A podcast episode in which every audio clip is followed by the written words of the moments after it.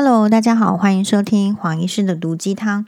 我们今天这一集呢，哦，来看一下，呃，想要回复啊、网友的这个提问哦。这个提问是这样子的，其实是，哎，请问黄医师，如果在职场，嗯，同事做什么都排除我，甚至。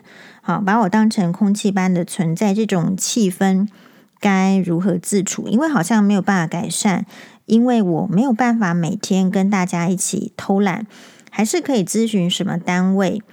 呃，然后我就问说，诶，那主管呢？是不是他也在问主管的态度怎么样？他说对，因为呢，另外三个管不动，然后就开始找我麻烦。有一天呢，送小孩，因为没有赶上定点，就变成直接要送到那个直接的地方去，所以就主管就问他说：“两个小时去哪里啊？连休息一个小时也算进去哦。”其实是晚了三十分钟。然后可是另外一个好像是主管还是怎么样，今天晚了一个多小时进来，说不错吃，下次请大家去吃。好，那其实他就说。哦，那只要在工作区域的餐厅太晚进来就没关系呢？是这样子的思维吗？啊，那我就说怎么，嗯，所以他是说，总而言之，他对这个冷暴力，还有类似这种职场的这种冷淡啊，哈，或者是被针对，他其实感受不好。首先呢，我猜测他可能是在，我不知道他是某个单位，但是我想要诚心的跟你分享是。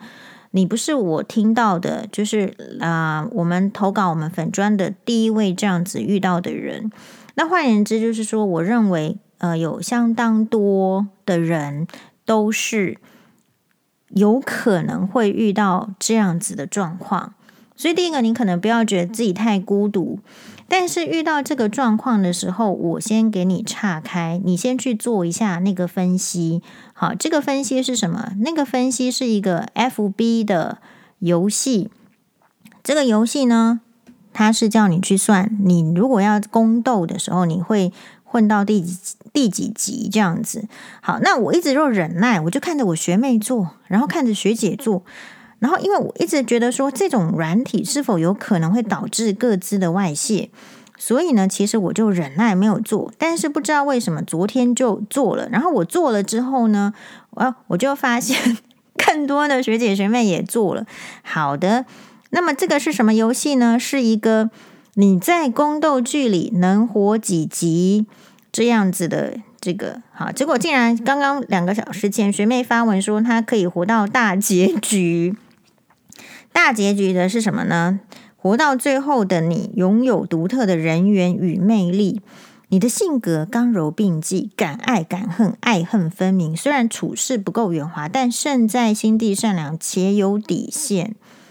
在后宫虽然就是没有什么作为，但是可以活到最后。所以这个问题就是说，在目标啦。你你知道吗？我们再举举几个例子来让你更清楚的知道。那说说黄医师到底是做了什么结局啦？我们看一下，看我要去找到自己的都不不工作后催。呃，来哦，黄医师的来了，我竟然只能够大家猜猜看，我能够活到第几集？第二集。然后他写的是。你没有心机，容易被人算计。你是一个不喜欢被束缚的人，一直在追求着自己想要的自由。你觉得生活中有很多的无奈，只有让自己变得强大了起来，才能够真正的自由。哇，它就是那个哇游戏，W O W，它真的是我自己觉得它有点准。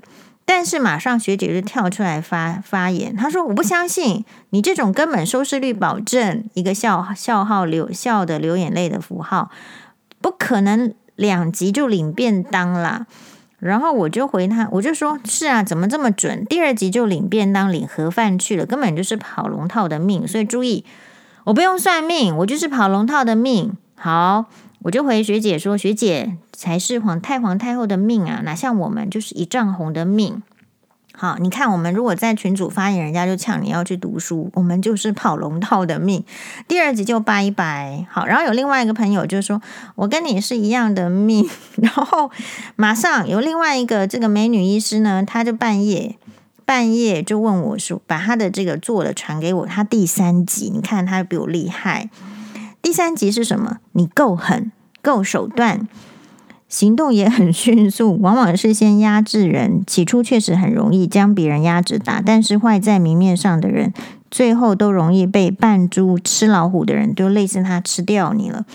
然后，呃，这个美女医师跟我说：“我比你多一集。”其实我觉得蛮准的，所以好像很多人觉得这个游戏蛮准的。然后他在自评，他说他确实会快很准，可惜就是冲动无法隐忍。我说。可是因为你的长相比较柔美，所以没有人会怀疑你，所以你可以活到第三集。像我的话，第二集就要领盒饭。好，那我们讲这个，就是说啊，已经已经，我相信能够缓解你在这个职场中，你你要怎么去看待你被霸凌，你被这个呃热脸贴冷屁股。好，然后你这个讲话没有人理，或是大家故意集呃团结起来忽视你。我至少前面已经分享过两集这样的 case，一个是珠宝店的店员，他呢，因为他颜值好、学历好，可是他的兴趣就是珠宝啊，所以当然要从第一线销售人员做起。然后他去做的时候，他发现他被排挤，因为确实他不知道什么魅力，其实都是可以研究的，呃。因为我也是去找他，然后哎，怎么搞的？我第一次就买单了。你像我不是说，呃，一定要思考再三，一定要走，一定要一定要看货比三家，或者是要看说我们这笔预算可以买到什么之后呢？哦，然后过了两个月之后，脑海中还有他的时候，才能决定要买。黄医师主张不是这样吗？但他真的够厉害，他厉害到就是黄医师一看就觉得要买。那这样子的人。他在他那一组的这个这个 sales 业绩上，我相信他可，你你想，黄医师这样的人，这么不容易买单的人都可能因为没钱，或者是因为考虑很多，或者是因为原则在那边，不管什么原因，都这么难买单的人都买单了。那其他更容易就是被洗脑的，或是更有钱的，可能就更容易买单，所以他的业绩可能就会比其他人好很多，对不对？所以他就很可能就被针对。那时候。你看看那么优秀的人，他也是来问黄医师说，都被针对、被恶搞，然后点点点，甚至会有一些栽赃嫁祸。因为那种珠宝店还会有，就是说可能统计的资料啊、金钱的计算呐、啊，呃，不能够被外界知道的这个行内的一些东西啊，就是会会会跟上面打小报告，然后说他什么这个不 OK，那个做做的不好，或是故意泄露机密，点点点。这是一个例子，然后另外一个例子也是一个，就是在也是类似珠宝类，好，就是说，嗯，是一个很有名的这个金饰店、金饰品牌，然后这个网友也是在里面做柜姐，也是卖的很好，然后呢，就是就开始被针对，好，要订饮料不找他，要订便当不找他，然后呢，分配的位置就是你知道柜位有那种一进来。呃，你就跟谁做生意，所以大家可能要要站在门口。就像说，其实我这一次去那个 Delvaux，因为因为张小慧发音 Delvaux，我就学起来了，就是那个呃比利时的爱马仕哈，比利时皇家御用品牌 Delvaux，就是黄医师去买那个包包。说真的，像黄医师这么认真积极，就是打定主意一定要买，已经做完彻底研究的时候，就是要赚那个汇差跟日币低。啊，去，其实我已经先联络好一个店员了，然后可是我一进去的时候，第一个我看了一下名牌，我我其实没那么快找到那个名字，然后可是我就说我是呃台湾来的，然后我有在这个你们的这个信件呢，我已经询问了一款包。然后甚至我也出示了那个邮件，但是就是有一个小姐，她就是也是日本人小姐，然后她也就很积极的，她她感觉就是要 serve serve 我，就是说她感觉就是要要帮助我，那我是不是就跟着他？所以呃，我跳呃跳掉的是说，我觉得所谓的职场，我可能不知道你在做什么工作，因为通常大家不会在第一个时间透露给我你是什么职业。但是后来我觉得有一点大同小异，就是说会被排挤的人，其实有几个特色。你看他觉得其他人很懒惰，那换句话说什么？你比较重视你的工作，其实你的工作能力可能也比较好。然后第二个是不是只有你看到，或是搞不好你自己没看到这一点，别人看到了。可是如果你很好，就会凸显别人的不好。那别人就有可能被上司要求要跟你一样好，这时候会造成别人的一个压力。所以通常比较突出的人，他有可能会被排挤的。因为理论上我们会相信人是差不多的，并不是你真的好，而是怎么样，而是别人就是做不到你那么好的时候，别人会被要求，他不会要求你跟他们一样烂。因为你是在公司上班，你是在职场，我们乐见更多人帮公司赚钱。如果是以老板的立场，所以通常能力好的人，在一群能力差的人，就是我刚刚举的那个珠宝专柜小姐的例子一样，她一定会成为眼中钉。因为如果不是你那么好，就不会显现出我们差。美女为什么常常会被这个同样是女性的人排挤？可是男生都喜欢，男生喜欢美女是天性，因为男生是视觉的动物。可是呃，女生会去排挤那个美女，所以美女比较做的战战兢兢。所以那个台大五基之前用用哪一个基我又忘记，对不起，就是说好像叫做陈匡怡。陈匡怡就说：“哦，大家不是拍到，我也觉得那则新闻很奇怪啊，为什么为什么周刊网都会报道这么奇怪？你没事吗？你不会去，你不会去拍别人，但他去拍陈匡怡，那他拍出来的时候也蛮隐晦的，不知道他这个新闻的意思，就拍着他自己。”去看牙医，自己去吃饭，自己去上计程车，好像有一点要去。你看，我们这个台湾社会，好像喜欢去嘲虐、嘲讽，带着那个意思，你不敢明的，但是你你其实有这个意思，好像要说人家美女，可是晚上哦自己一个人，好像很可怜的样子，然后就开始说什么他跟以前有有人是不是有交往，是不是曾经是人家的第三者，网络就会这样说。怎么现在没人了？大家好像想要看曾经为第三者的，呃，这个大美女呢，现在落魄的样子。结果陈匡怡很帅气的出来说：“我的感情路啊，没有说不顺，只有很顺。”那大家一秒住口！你本来就是这样子，美女的感情路，她只是不好跟你讲。然后她再说，她以前就有很多的追求者，包括明星，包括富二代。只是呢，他都不承认，他都说他没有追求，因为事实上，他如果拒绝别人，他不喜欢别人有被拒绝，好像会丢脸，因为那些人都是有头有脸的人，最怕被拒绝，最怕丢脸。其实就是那时候他很小咖，所以他很小心的做到这个程度。你也可以说，其实美女没有你想象的轻松，美女也是要很小心的。所以也就是说，我们的台湾社会，我们的华人社会，只要你是女性，通常你都很小心，你都不敢捅破那个纸。诶，那我讲到这个是什么意思呢？就是说，你美女也是会被同才其他相对不美的人嫉妒哦。他们不会说啊，我就是嫉妒你，可是我用各种方式，然后来那个，嗯，那个什么，就是说好像找你的麻烦。所以你知道黄医师那个时候其实是因为许兰芳去做人家小三嘛。所以我就跳出来，我说我觉得这样的行为一定是不 OK。哪一个人做小三，哪一个人做小王，我都觉得不 OK。我没有因人而异的这种，就是我跟你好，我就不说你；我跟你不好，我就说你不是这样。可是那个时候我看留言也是，我就被攻击成什么呢？哇，嫉妒许兰芳的美貌啊，点点点。我心里想说她，你们觉得她美，我不觉得她美。你知道我看什么等级？我都看奥黛丽·赫本、看格丽斯·凯利的人，我怎么可能觉得她美？我顶多觉得她不丑而已哦，没有到很美哦，不需要到嫉妒的程度哦。奥黛丽·赫本我们也没有嫉妒她，因为人真的到美到一个程度，没有人会嫉妒的，只会呵护，只会喜欢。所以如果你还会怀疑别人嫉妒你的美，我告诉你，你就是不美。All right。好，那所以他要问我说，我我心里是想说，是这样，所以你这个社会不强调礼貌的氛围是不 OK 的。礼貌如果不强调，表面的面子上不做，你就会造成人际的冲突。你说我们这个网友他还是正常人，好，那如果说他本身，我不是说诅咒你啊，但是我们不要排除这种可能，如果他本身有精神疾患的基因呢？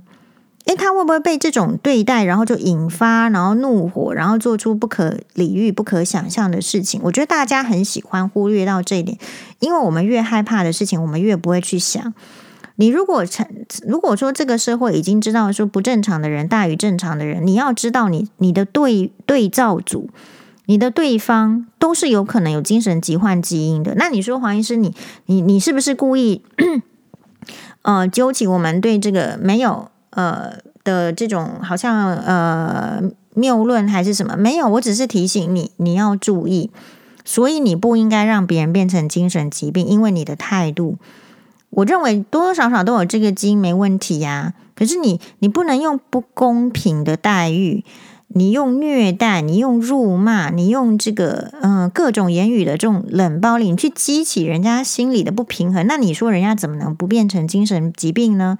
我要说的是这样，你这个社会不能够有太多的暴力，不能有太多的言语的问题，好，不能够有这个呃，就是不正常的什么 me too，然后也就是说遇到了不能声张，那个久了，那个内心没有办法去说出来，没有办法反抗的话，通常。就很容易变成精神会失常嘛，这个我们是要预防。你不是每次发生了，然后再说这些人把他送去精神病院就好啦，不是这样，是要预防。就是我们本来就应该要去做一些合理的、温暖的、有礼貌的事情。好，那于是我想要跟这位提问的网友讲的是，我个人觉得真的要远离烂人。二零二四年，因为。你知道我其实的检讨就是说，如果你明知他是烂，或是你有点怀疑他烂，你给他保持距离，因为保持距离之后，你比较没有办法知道他怎么那么烂，更烂。你对他的那种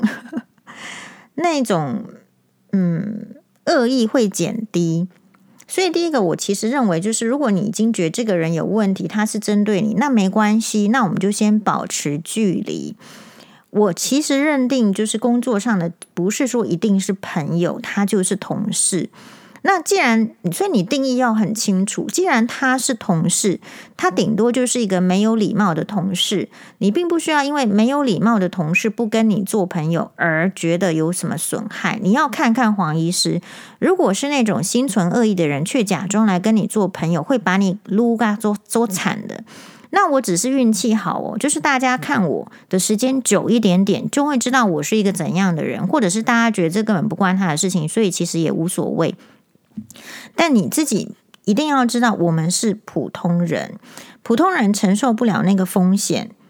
比如说我我的风险是什么？请问我资产这么少，我为什么要花我的时间？时间是拿来赚钱的，然后我为什么要花我的时间跟金钱给其实怀抱着恶意的人？然后你跟他做朋友，你跟他做朋友，你要投资的是什么？时间呐、钱呐、礼物啊，过年过节的这些事情，我们都知道的。所以，其实第一个我很为你开心的是，那个很没有礼貌的人，本质上就不应该做朋友。然后需要你一直捧着他，自己却不不去呃上进的，也不要去做朋友，因为真正好的人不需要你来捧。好，比如说黄医师就不需要大家来捧，哎，说什么还是需要，所以我还没到那个那个 level。所以，嗯，如果是这样，你比较没有压力，说我要怎么跟他做朋友？其实一切的压力来源是你想要跟人家做朋友，可是人家其实是没有想。而且，其实就正常来讲，我觉得大家比较会混淆，华人很喜欢套关系、套近乎嘛。工作就是工作，同事就是同事，朋友是另外一个境界，要精选。如果你没有时间，你还要弄小孩，甚至会因为小孩的事情，如果搞不定，就会迟到。这是普遍的台湾职业妇女的状况的时候，更本来就没有心心力交朋友嘛。你说黄医师，哎，很多人要跟黄医师交朋友，我心里想的是说，你知道我过的是什么生活吗？我怎么会有时间跟你交朋友呢？我就没时间，不是你这个人不 OK，可是我只是单纯我现阶段我就没时间啊。所以你一直跟我讲说要怎样怎样，我都觉得。那就是我会造成我的压力，那不 OK 的。好，我当然心里这样讲，我没有明讲出来，我只是觉得我事情这么多，我怎么去跟人家交朋友？所以其实交朋友它有阶段性的，所以年轻人为什么喜欢交朋友？以马做瘾诶，周五时间，做体力，熬夜无所谓，然后呃，付出一点点时间，一点点钱就可以去交朋友嘛。他们的交友方式就这样，所以他会去交一些所谓的朋友。可是如果到中年，你说为什么人会抱怨说哇，朋友就是剩下原来的那几个，或者是不不太能再交到新的朋友？第一个是职场很受限。第二个是我们对人的防备心也增加了，然后第三个是因为真的中年就是这波赢诶，所以我会鼓励这个网友，你应该 focus 在你现在。我觉得弄小孩子的功课就做不赢诶，你要弄，你一定要弄，你你你，反正你如果觉得想同事那个，其实那根本就是一天八个小时，你十个小时你要有加班费。好，你一天八个小时就是这个工作，然后另外职场如果持续的冷暴力，应该要跟就是主管讨论看看，因为你要先反映，他们才会知道你有这个需求，或者是你其实是不满的。我觉得人非常特别，就是呃，我们不要先害怕我表达出我的不 OK，因为只要你不表达，人家就可以当你是 OK 的，然后持续这样带你。好，如果是我，我通常会直球对决。但是因为我没遇到这个人，有我有遇遇到一个，就是我不讲话的眼，我其实有不讲话的眼科医师啊，跟我同届就不讲话。为什么？那为什么会吵到不讲话呢？其实就是因为，呃，没有他也没有不好，我也没有不好啊，在各自的那种，就是说职场上，我们都是很认真的人，可是彼此不爽的是什么？他好像说。嗯，我值班怎怎么样的班是比较好的？然后，可是他的论点在我这个论点，我是不成立的，因为我心里想说：天哪，我的情人那个情人节班、圣诞节班什么，我都我值了，你们还觉得我值的班是好的，这什么意思？我也我也就不不赞同。所以大概就是因为这个值班的问题，其实我们就变成是不讲话的同届哦，同一届哦，同一届哦，不讲话，那没关系啊，不讲话，这几十年过去了都没讲话，你觉得一定要讲话吗？旁边有很多人可以讲话，你知道吗？所以你不应该局限。如果你的这三个同事不讲话，你要先去创造。如果你真的喜欢讲话嘛，那我心里坦白讲，说我也没那么喜欢讲话哦。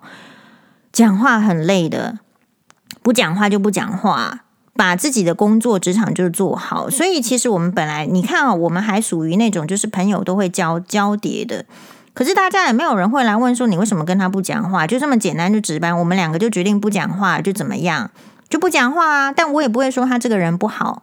可是我们就是因为这个事情，我们不想讲话，不可以吗？可以，我就是这样子的人。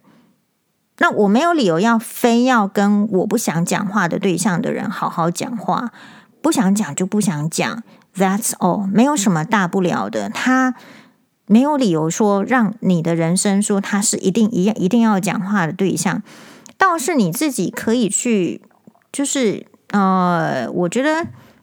我觉得人生有时候是很难的，就是说目标，我把目标设那么高，可是明明我知道我比较低阶。好，比如说你说我训练，说我如果看到蔡英文总统干嘛要讲什么话吗？可是问题是人家真的不会跟你讲话，所以有一些目标是不切实际的。如果你想要讲话，你旁边不是有老公吗？好好的去经营你的婚姻关系，跟老公讲话，跟你的。嗯，其他的朋友就讲话，你就发现时间就被填满了。像黄医师为什么不喜欢去？嗯，你看我，我喜欢跟网友这样直播聊天，可是不代表我喜欢一对一的一直跟网友聊天哦。其实我没有办法，会一对一的那个都是因为他有需求，不是我有需求，注意，而是他的需求，我觉得我看到了，我想说。哦，那如果是这样子的话，我可能会觉得说讨论看看，这个比较有点像是我会这样子的理由，是因为其实也是有一点像是门诊的概念，就是我的病人本来就是会跟我讲他怎样怎样怎样，所以我在倾听这个部分，我本来就是受过训练的，我我会倾听啊，好，不是说我这个人比较好，而是说我确实受过倾听的训练，我都没有听你，我怎么知道你的病在哪里？我一定要听的。那你会听一个人？是要训练的，你要有耐心，是训练的。就是说你，你不能不呃，就是看他的打扮，看他的穿着，看他的相貌，就看他的党籍，看到他的这个政治，你就不喜欢，你就不听他讲话。我我是不会这样。好，那所以大家就变成说，好像是可以听的。可是如果你真的要问我，我比较喜欢就是打开那个电视，一边做运动，然后一边追剧。我没有那么喜欢跟朋友聊天。我们如果有聊天，一定是有一个。要讨论的事情，我是这样。比如说，我如果要去百货公司，我一定是有要买的、买东西的，我不会无缘无故跑去逛百货公司哦，因为我没有时间。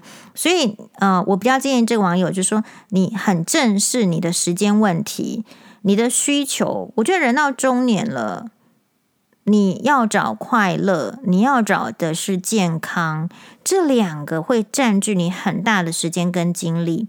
你如果没有运动，你接下来人生就会很黑白。你一定要运动才有体力。好，所以黄医师周末会就是要运动。好，然后今天是为了就是说，我们其实有时候会录了 podcast，我就没有运动，所以我也会调整。有时候我就是要运动，我不会去录 podcast，然后时间要分配。好，那希望这一集呢会对这个你听起来就是没帮助，可是问题就是说。你为什么去在意对你没帮助的人？这个比较奇怪。对你有帮助的人，你要更在意。所以你人生的去芜存菁方式，其实就很像填满嘛，一个盒子。你如果里面放的都是杂草，你鲜花就摆不进来，因为没空间。你你有房子住的人，不管是租房子买房子的人，你自己就知道，你家里空间就这么大。所以我坦白讲，我不太喜欢人家送我东西，因为其实我不缺东西。然后东西送进来之后，我还要就是说腾出位置，然后摆这些东西。所以其实我们说真的，就是虽然心里很感谢，可是我并没有到真的喜欢，就是说粉丝啊网友送我东西，除非是吃的，因为吃了就它就不占空间。呃，人生到某一个阶段，就是想要去无存菁而已，就是我没有要，而且欲望有降低，好，并没有说我降低到什么程度呢？就是说。好像要买耳环，也觉得好像也没有一定要买耳环，因为耳环很多。好，可是这个念头又常常被，就是身体又很诚实，嘴上说不想买，身体又很诚实，又请银座小姐代购耳环这样子。所以人生有很多的呃反复循环的坑，然后也有很多的乐趣。你现在工作是这样，我不觉得会有乐趣啊。比如，比如说我跟你说那个，哎，我们跟同届不讲话。一开始也会觉得说啊，那就是你看，我们还要 morning meeting，还要看到彼此，不是吗？可是后来好像也觉得没什么。那现在问题是因为我跟其他人没有这样，你跟所有的人都是这样的时候，我觉得那是另外一种压力，那是一种群体跟孤独的压力。